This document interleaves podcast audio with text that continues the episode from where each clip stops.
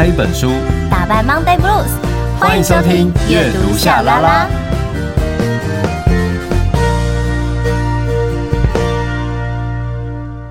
欢迎来到阅读夏拉拉，我是夏雨桐，我是陈夏明。记得在脸书跟 IG 搜寻阅读夏拉拉，追踪订阅，设定抢先看。耶、yeah，有没有觉得我的声音有点哑呢？Super 哑，Super Super 哑，超级哑哎！这是不是就是就是爽玩玩玩的那种代价？对，日本好玩？就是前阵子就玩的太爽了，好玩啊！而且真的太久没出国了，所以有一种。都快要忘记出国旅游的感觉是什么。原本要出国之前还在想说，哎，我是不是不应该出这个国？我好像还有一些工作，然后应该怎么样？我这样是不是怎么？blah blah blah blah。结果呢，就是一到那边，完全没在想这些事，瞬间就觉得你的心啊，跟整个状态就是。放好开，好舒服哦，然后你就很想要跟当地人用一些很破的日文聊天，硬要跟他们聊天，可是就觉得很开心，终究可以远离一下当下的空间，然后跟这种环境，然后去感受全新的。气场。没错，因为我第一站是先去京都玩，嗯，然后一到京都。我觉得这边真的好棒哦，那边风景景色太美了。然后我还去他们的算是世界遗产，就是那个平等院。嗯，然后那个平等院那个寺庙，它已经快要千年了。然后我们我还对，然后我刚好时间来得及，我还排队可以进去看它里面的那个大佛。哦，那个大佛呢是，反正当时是一个他们的这个很厉害的一个，就是一个工艺师，他是用。木头刻出来，可是你知道他有多大 can 吗？他超大 can 的，就是很大超大的。然后，然后重点是他可以把它用到整个一体成型，就是有些地方可能有一些连接处，但它用金箔用麻布。可是我的意思是说，在那个时期的工艺有，就是那个技术到底是怎么做到的？然后就这样维持在这里，已经快要千年了。好厉害耶！我就觉得太佩服了，真的。还有他那些壁画啊，那些什么的，真的是太美太美了。第一天我就觉得很震撼。所以你这次去真的是赚到了。对，而且我是赶在连假前去的。哦，对。不管怎么样，都觉得真的有修到这的感觉。真的，不然我觉得以台湾人爱去日本的程度，就是连假去，应该还是会觉得自己像在台湾吧。应该是吧，但终究可以呼吸到日本的空气，我觉得蛮棒的。真的，日本的空气真的好清晰，而且他们的天空怎么可以蓝的这么的美啊？就他们的蓝，你可以看得到层次哎。而且我觉得有时候啊，你要转换一个环境，就是去听听不同的语言，嗯、然后吃吃不同的食物，那种感受会给你充电。对，而且我这一次真的就是不去纠结什么打卡啊，或者是网络上大家旅游必去的。名店，我真的就走到哪我饿了，然后我就去那一家吃，很棒。然后就吃到一些我觉得哇很惊艳的拉面呐、啊，然后还有一些像比如说也有吃到像那种牛排的啊，然后反正很多，好棒哦！我都觉得哇好棒哦，就是很多都是没有在预期之内的，或者是一些甜点，他们的和果子，然后他们的抹茶煎饺，然后很多。天哪，你这样讲讲，我忽然间觉得我不想要录音了。我们就今天到此结束，谢谢大家，拜拜。我在怂恿你啊，怂恿你赶快去出国放电，立刻刷机票，这样。对啊，真的，我觉得你应该要了。你那么累，嗯，我想说，我一回来，然后我去看看大家的近况什么的，因为去出国的时候其实不太，真的就是很少在那边用手机，然后偶尔顶多真就发完文之后，我手机就放下来了，然后我都会拿另外一只连不到网络的手机拍照。所以就是真的拍照完，然后我就收起来，就是真的没有在管讯息。你好健康哦，超棒的！所以我真的觉得有种完全数位排毒哎。对啊，然后回来之后我就看到大家的近况，我想说：天啊，陈夏明怎么那么累？你怎么了？你为什么那么累的感觉？你怎么？我告诉你，我今天下午可是搬了快一百箱的书呢。哇塞！好险，我有健身。就是跟人家一起啊，就点书，然后上上下下这样搬搬搬这样子。天哪！哎、欸，对，你最近健身，就是现在运动感觉怎么样？好像有进步，越来越好的感觉。就是呃，手的活动范围比较好了，我觉得这件事最重要，表示我的肌肉有慢慢的稳定。然后我最近的工作真的太难了，以至于说我就透过运动来让我的心情变得比较好。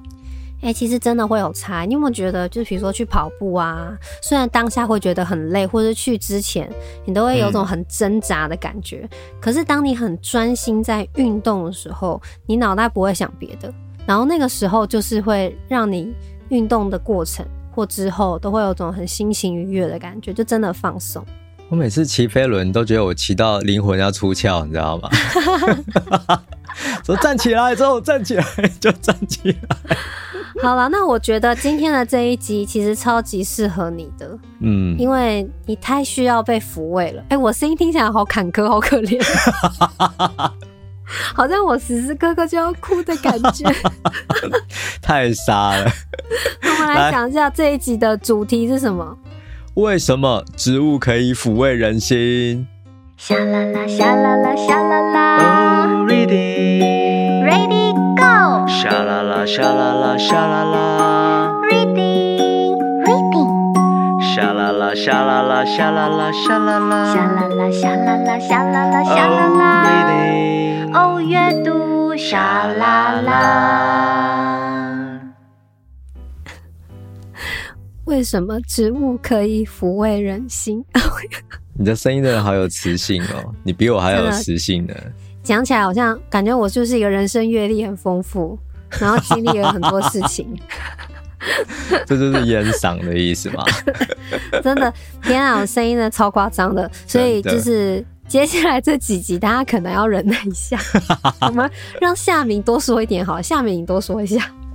好，在我们节目开始之前呢，我要先提醒大家哦，我们接下来就是呃不会在 YouTube 上面更新，好，这是我们的节目哈，所以要欢迎大家就是在 Podcast 的各个平台来听我们的节目哦，哈，然后如果说呃你想要抖内我们的话，非常欢迎哦，就是直接在 First Story 的页面就可以抖内了。真的感谢大家，而且你知道吗？前阵子竟然有人就是有。听众，然后私讯问我说：“哎、欸，他忘记要再拿抖内了，然后他问我连接。天啊，好感动，好感动，跪着双手，跪着双手奉上。真的，我们拿到岛内，先我会先买一包喉糖给彤彤。谢谢，我很需要，救救你，好惨哦。好了，那你有没有？哎、欸，我们真的是同步率越来越高嘞。对啊，好可怕，好想拍你的头许愿。你知道我是讲一样的话要拍头许愿吗？我一定很用力拍下去，看谁先拍到。我们来看谁打的用力啊？要不要？好，可以，可以，可以。你会哭哦，用很沙哑的声音这样哭出来，真的好幼稚哦。好，那夏明，哎、欸，我突然咳完这个，把这个痰咳掉，舒服嘞。哦，真的吗？我 终于把痰咳出来了，哇，好开心哦！好，为什么为什么植物可以抚慰人心呢？下面有在种植物吗？有啊，我的阳台种了很多的植物，然后对，因为毕竟你现在在我手机的 LINE 名称是白雪公主，对。因为我的阳台种了很多的植物，所以很多的那种动物啊，都会跑到我的阳台，嗯、什么猫啊、嗯，然后各种不同的鸟类，很可爱。我前几天有看到，真的是类似蜂鸟那种很小很小只的鸟，哎，嗯，但应该不是蜂鸟啦，因为台湾应该没有，只是比它再大一点点，那好小好小只，然后就好吵。可以定期在那边放一点米啊，放一些食物给他们吃。可是我又不太喜欢，就是我的空间这么多动物。你是白雪公主哎、欸，但是你有看过有一些呃咪咪的图案，就是白雪公主，然后就很多动物都很喜欢它，然后就把它压死了，一只接着一只这样子。我我想要就是我的植物可以你知道干净一点，不然有一阵子我的阳台都是鸟大便哎、欸，然后我光是清那个鸟大便，我都觉得好烦哦。可是，我的内心又会有点希望，说我是不是应该种更多的植物，然后把植物种得更好？有两个原因，一个是什么？是我看到那个植物，然后再摸它，然后我就会跟他说：“你要好好长大哦。”我就觉得，哦天啊，我我好像就是一个好爸爸，有种自我的安慰。欸、我记得有科学就是有证实，就是说只要你常常跟你的植物说话，植物它真的会，它其实会回应你的，就是它真的会听你的，好好的长大，就是好像它里头的一个什么细胞还是什么，就是会很作用，就可能它快乐还是什么。所以之前就是也有人在录啊，呃，就是说路上，就是如果你砍树的话。或者是你拔叶子、拔花，然后它某一个激素的一个分泌很多，就其实有点表示，如果去把它呃解释的话，就是说它会痛，它是有感觉。你踩它，你拔它，你砍它，所以你如果你爱它，植物其实是感觉得到的。但我们家的植物大概都青春期了吧？他们应该很讨厌我，就是有时候跟他讲一些话，隔几天它就会叶子就会黄掉了。好，那我觉得其实啊，因为我身边其实也有蛮多人就是在那边就是会种植物，可是我自己不太敢。嗯、主要原因是我真的是，我觉得我也是植物杀手，我是很多种类型的杀手哦。因为前阵子我们本来也阅读下拉就要开录了，然后殊不知我的麦克风就被我给弄坏了。对、哦，所以 就是我是就是那种各种莫名其妙就不太熟悉的东西，然后我就很容易把它弄坏。所以植物也是，我之前有养那个熊童子，那是它有点算。它有一点算是那种，那叫什么？就是有点像仙人掌那一派的植物吧。对。但也是就是要浇水什么的。然后，那算是什么植物？我也不晓得。我只单纯觉得它很可爱。它，对对对对，算多肉植物。然后它的那个长出来的那叶就是很像熊掌。啊、哦，可爱哦！超级可爱，超疗愈的。可是就被我养死了。然后我又养了第二次。然后我一样看他在慢慢有长大的过程，哇，好开心。然后后来发现他生病了，然后他生病我不知道该怎么办，然后什么什么的，然后带他去看那个医生，就可以带他回去，然后请他们来帮他诊治一下，然后又带回来。啊，好像又生病了，又带回去。然后我觉得后来就没有抚慰到我，反而带给你更多压力，对不对？对，因为我一直很怕他生病，然后我觉得压力也很大，然后我也很容易生病。就像你讲的，植物真的会回应你的情绪哦。有时候就算它没有做什么，可是你光是看着它，你都会觉得你的内心好像被什么东西安慰了，那种感受非常的奇妙。所以，我们今天就要介绍一本可以告诉你为什么植物抚慰人心的书哦。黄金门牌，烫金店面，条条大路通罗马。阅读夏拉拉，陪你打造书香世家。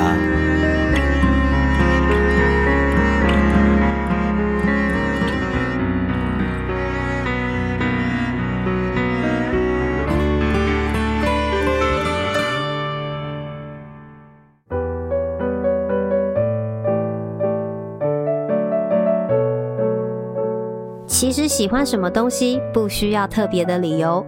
对我来说，珍贵的小小瞬间就足够了。声慧语，邻居的植物咨商室，聊植物，谈人生，竟找到最温柔的抚慰。先觉出版社。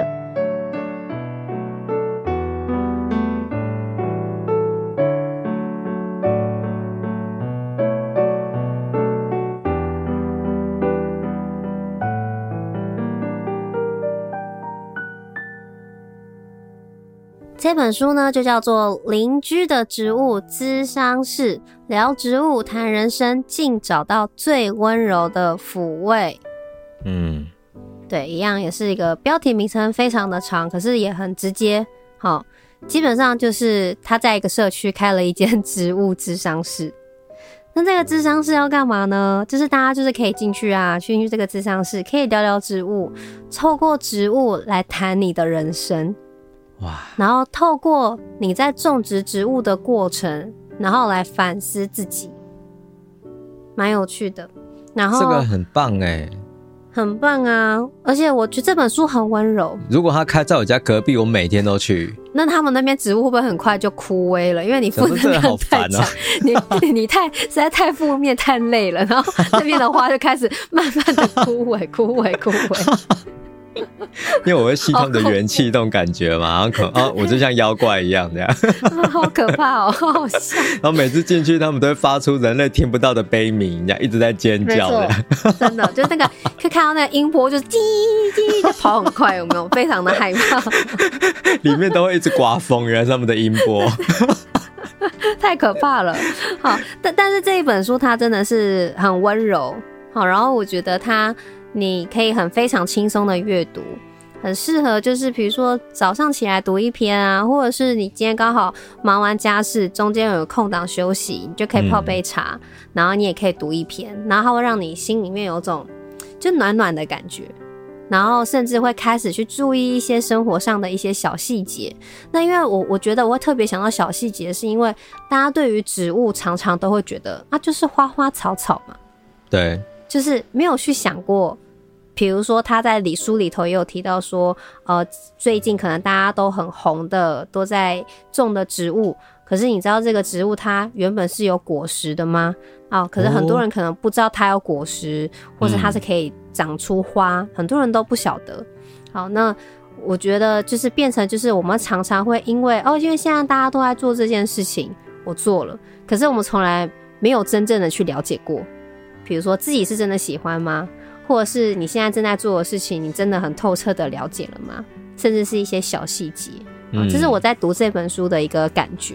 那这一位作者呢，他叫做申慧宇，是一位韩国的这个作家。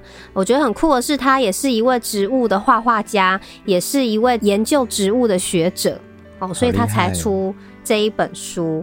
嗯，对，我觉得真的是蛮有趣的，而且我觉得很厉害耶，又会。又会画画，然后又可以了解植物，然后我觉得就是这个人感觉好细腻的感觉哦。而且这本书里面的画真的都很美耶。对，你光看那个画，你心情就会非常好。你不用看文字，我觉得都是 OK 的。嗯，看了真的会觉得心情很好。对，好，然后他在书的开始的时候，就是有提到，就是说他自己因为想要聊聊关于植物有趣的经验，或者是透过植物来聊一些哲学的观点等等的话题，所以他开了一间就是植物咨商室。好，所以因为就叫植物咨商室，所以常常也会有人会觉得，这个咨商室是不是一定要有种植植物，或者是具备植物学的知识才能跟他聊天哦。嗯，好，但其实没有，嗯、而且呢，不用预约的开放时段里，他就是会一边揽客一边说咨商免费，太好了吧？蛮有趣，对，对啊。然后有些人也会因为这样子，哎、欸，就坐下来，就是虽然他也不懂植物，可是却可以聊了非常的久，聊了一些五花八门的问题，但最后。可能又回到植物身上，然后有些时候也会因为这些智商者，就是听他的故事，那这位作者智商师他也获得了一些东西，好，就是一种交流，我觉得蛮好的。好，那其中一段我就很蛮喜欢的，他这一段就在讲说，看着放在花盆里生长迟滞的热带植物，我就会想，我们活着这件事不也是一样的吗？如同在适合自己的位置长得又大又美的热带植物，我们也要待在各自适合的位置，才能绽放花朵，结出好看的果实吧。我一直想要问那些说很爱自己种的植物的人，你看过那个植物的花和果实吗？然后，呃，我这一段我特别喜欢，是因为，因为我觉得呢，我们平常对生活真的都太理所当然了。嗯，就像我前面提到的，可能因为流行，大家一窝蜂做这件事情，但是都没有想过说，我们做了这件事情，但我们真的真正拥有的是什么？真的有快乐吗？然后有了这个东西，我够理解它吗？好，会不会因为取得太容易了，太容易做到这件事，拍照打卡上传，跟大家分享，这一切变成。看起来本来要有意义的，但最后却没有什么意义。嗯，所以人就会有一种好像不断的一直在某一种焦虑的循环呢。对，就是我想要做这样的改变，我想要获得，比如说我就想获得疗愈好了，所以我去种植物。嗯，但我种植物，啊，我可能我做这些事情，我拍照，我干嘛？我每天哦就这样过了。可其实我也没有很理解他，我就只是照着老板跟我说怎么样去照顾他。他原本的学名叫什么？他原本这个植物的故乡在哪？可能我都不知道。嗯，但是久了之后，你还是会觉得我还是没有被疗愈啊。我觉得好像还缺少什么。对。然后你又转向去找别的东西了，就变成一个焦虑的循环的感觉。嗯、这也是哈。有我，我最近就发现一件事情，呃，因为刚才不是说我的阳台很多那种小鸟会进来，所以说我是白雪公主。嗯、然后有一次啊，就是我就会开始去录影，就是如果我有机会的话，我就会赶快录影，然后去看它是哪一种鸟。然后我的这个网友们，就是哎、欸，里面有夏拉拉的听众很厉害哦，他们就会回复我说，哦，这个是喜鹊，因为它的叫声是这样，然后它的纹路是怎样。我也因为这件事情开始去好奇，说我的生活当中有哪一些动物，然后它们的名字叫做什么？然后这对我来讲，我觉得是一个长足的进步。因为其实像你刚才这个书里面的那个问题，作者一直很想问那些说很爱自己种的植物的人，哦，这些问题哦，例如你看过那个植物的花跟果实吗？你知道那个植物的真正名称跟故乡吗？然后。我就发现，当我慢慢的去知道有哪一些鸟会跑来我的那个阳台，好，例如说白头翁啊，或者是喜鹊啊，或者是呃麻雀啊那些，哎、欸，我好像就真正的更了解他们，我的生活好像真的比较丰富哎。然后你知道最近啊，因为是春天嘛，我们录音的时间是春天，然后天气最近就是在转变，所以彤彤才一回来就感冒，你知道就是。我家的那个茶花啊，嗯，它终于开花了，然后它开花开有够久，你知道吗？然后它又是那个茎又有点细，所以我还特地从我的厨房拿了那个一个小叉子，塑胶叉子，把它插在土里面，对，帮它撑着，然后它就慢慢的开。然后我那天跟我妈聊天说，哦，那个茶花终于开了，我妈就说。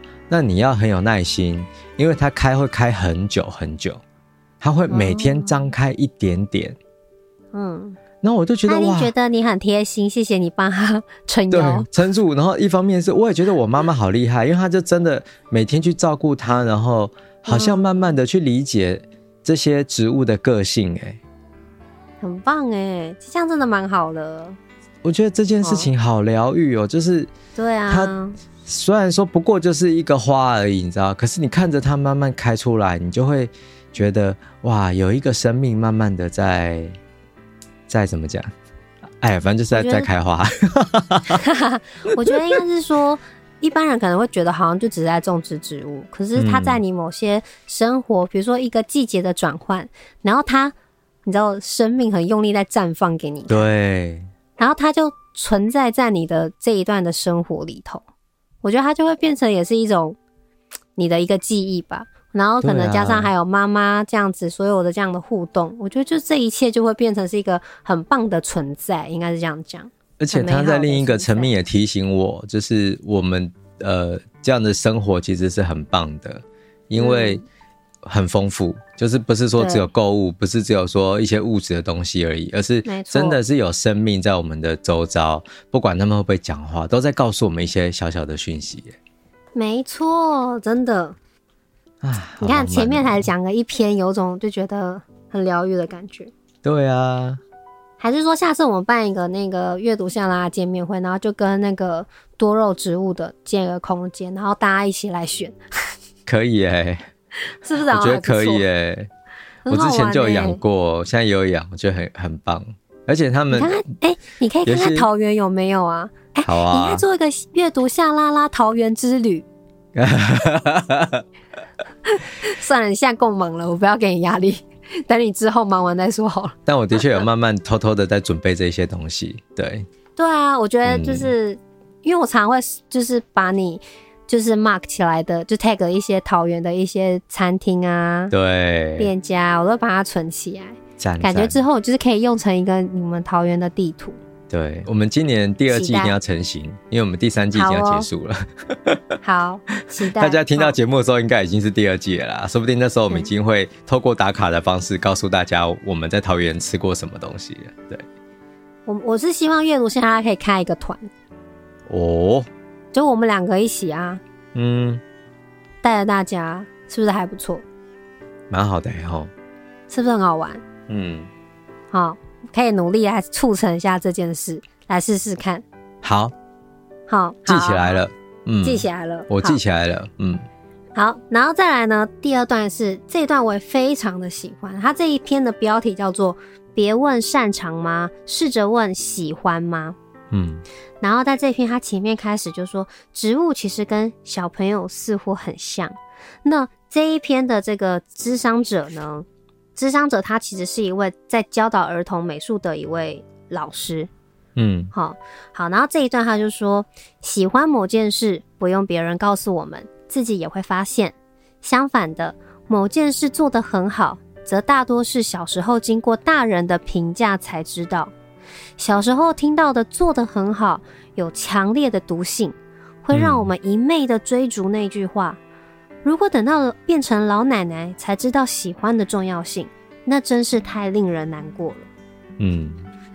哦，这篇我就很喜欢，因为我觉得小的时候的确我们会想要为了得到大人啊师长的一些赞赏，仿佛他们的赞赏真的就像个毒诶、欸，你就会觉得这件事情就是对的，我还要再得到这样的赞赏，我还要在这样子的比赛得到什么样的名次，我一定要做什么样的事，嗯，然后最后或许你原本喜欢的事，或是。你应该说，或者你喜原本是你喜欢的事情，但是当你变成这样子的一个方向在追求的时候，嗯，可能就没有那么纯粹，对，没有那么单纯了，那就会失去很多一些有趣的一些过程，那就会非常的可惜，真的，对，所以他后面有一小段，我就很喜欢他的结尾，就是其实喜欢什么东西不需要特别的理由。对我来说，珍贵的小小瞬间就足够了。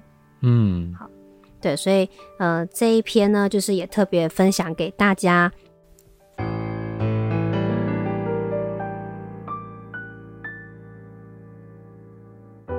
如果有一天地球冰河期，请不要害怕，书会救你，书会在火焰中温暖你。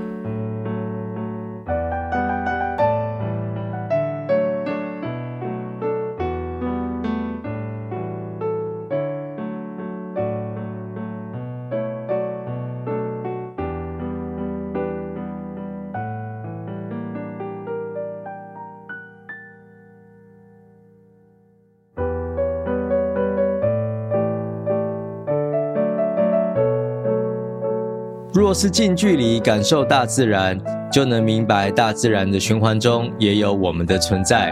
从不必要的匮乏和不安之中，变得稍微自由一点。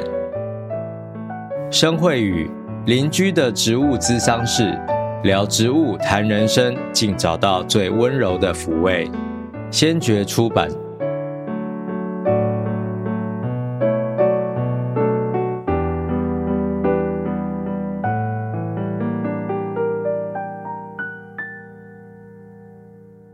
好，接下来是我的分享哦。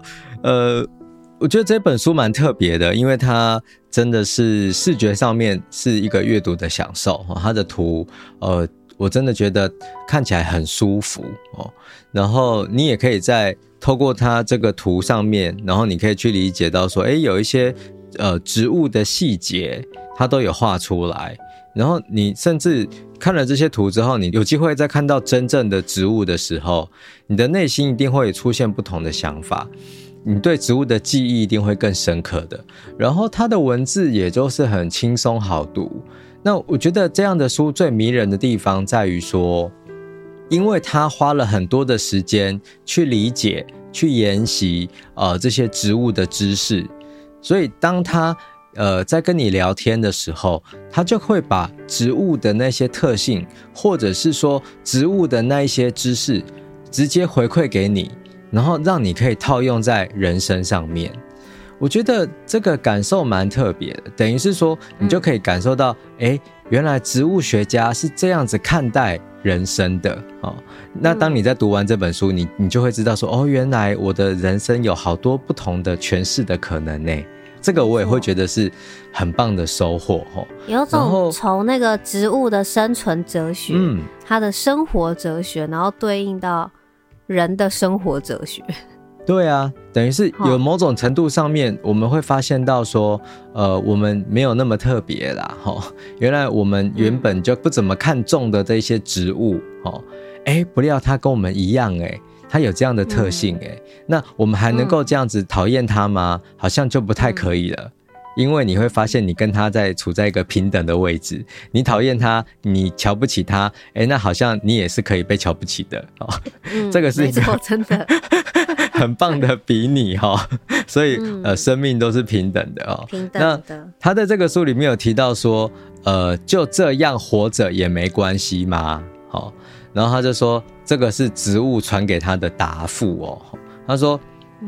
因为他很喜欢植物嘛，所以他就希望说可以继续读书，然后就是念植物哈。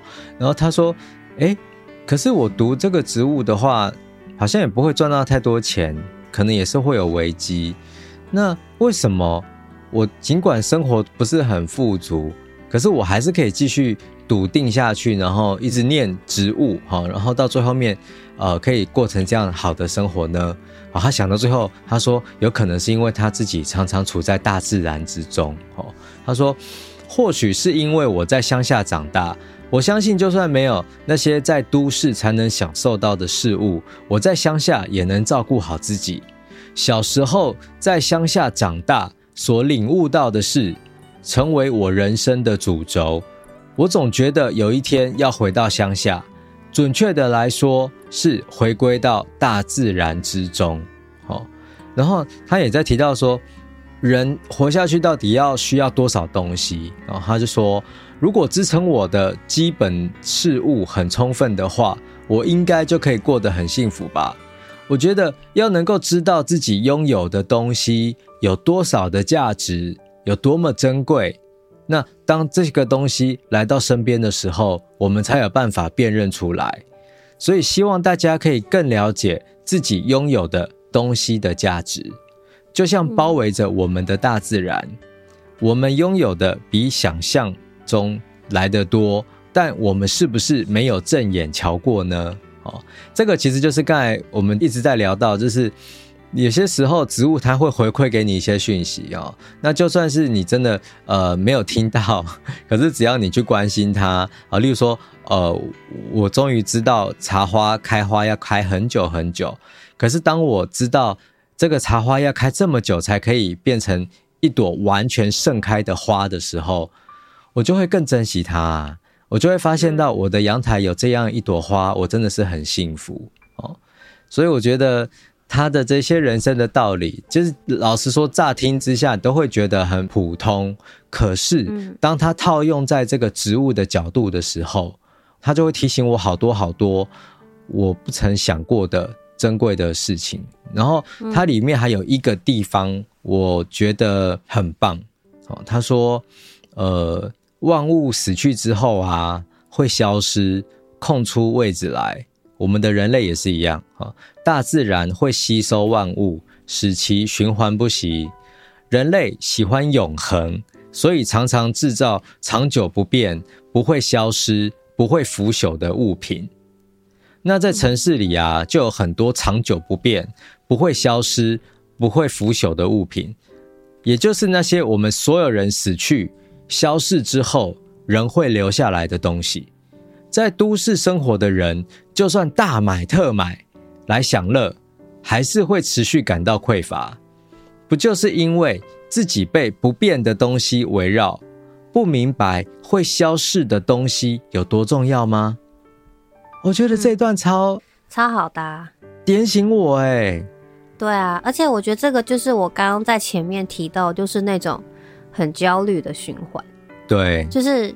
我一直觉得我好像需要什么，我需要被什么样的东西去满足，所以一直去找这一些东西。那我刚前面讲的是那种我觉得只是你只是看表面，就你没有真的去理解这个东西，或者是你自己的内心。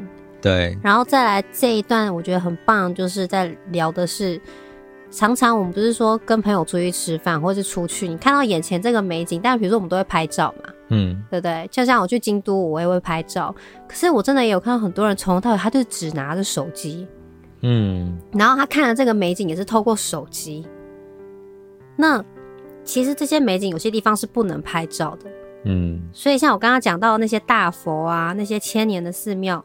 那个东西它会很珍贵，是烙印在我心里面。对，那个就完全不一样。所以啊，真的就是，你知道，我常常在读这样的作品的时候，我会发现一件事情，就是，呃，像这样的书，它很珍贵的一点，来自于他的专业，他透过他的专业，然后来提醒我某一些我根本就不太重视的东西，例如说。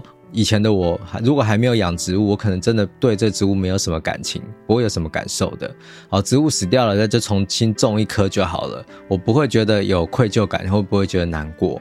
可是，当我今天在读这个书，然后看到它这样的段落，我想起了某一些我跟植物之间共同的经验，哇，这件事情突然间变得就是很珍贵。所以我觉得，呃，我们今天聊到现在，其实你会发现到，我们主题是为什么植物可以抚慰人心嘛？其实换另一个角度想，或许也是因为植物它会一直提醒我们，哦，有一些道理。例如说，我们人，哦，跟植物一样，我们都是会消逝的，我们都是会不见的。那如果说我们能够理解这些道理，那好像也可以活得更安心，好，更自在一点点。所以在最后面，我想引用他的一句话哦。他说：“若是近距离感受大自然，就能明白大自然的循环当中也有我们的存在，我们就可以从不必要的匮乏和不安之中变得稍微自由一点。不要太拼，刚好就好。阅读夏拉拉，陪你充实精神生活，慢慢追梦。”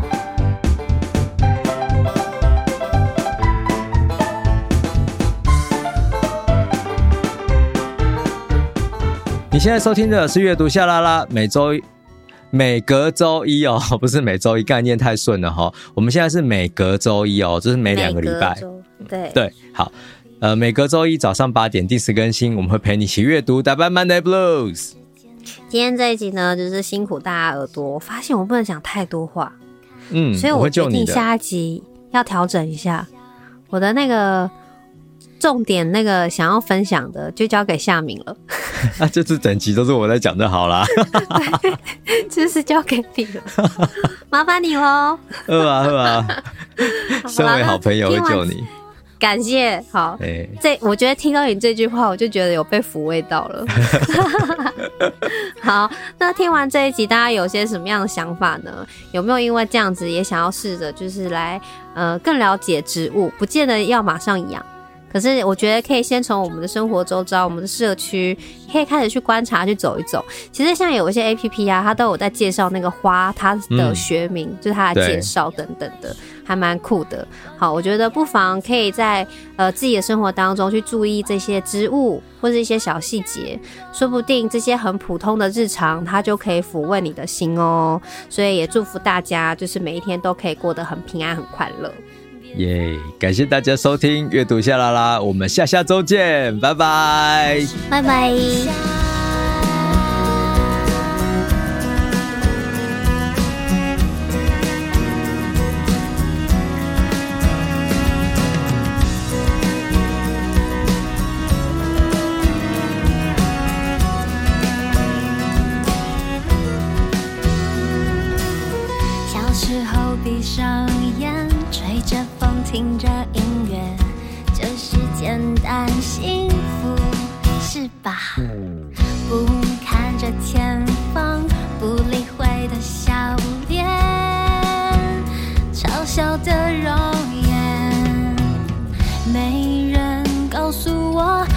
怎么面对伤痛，我该怎么做能让你听得见我？我想要写出对爱和自己的感受，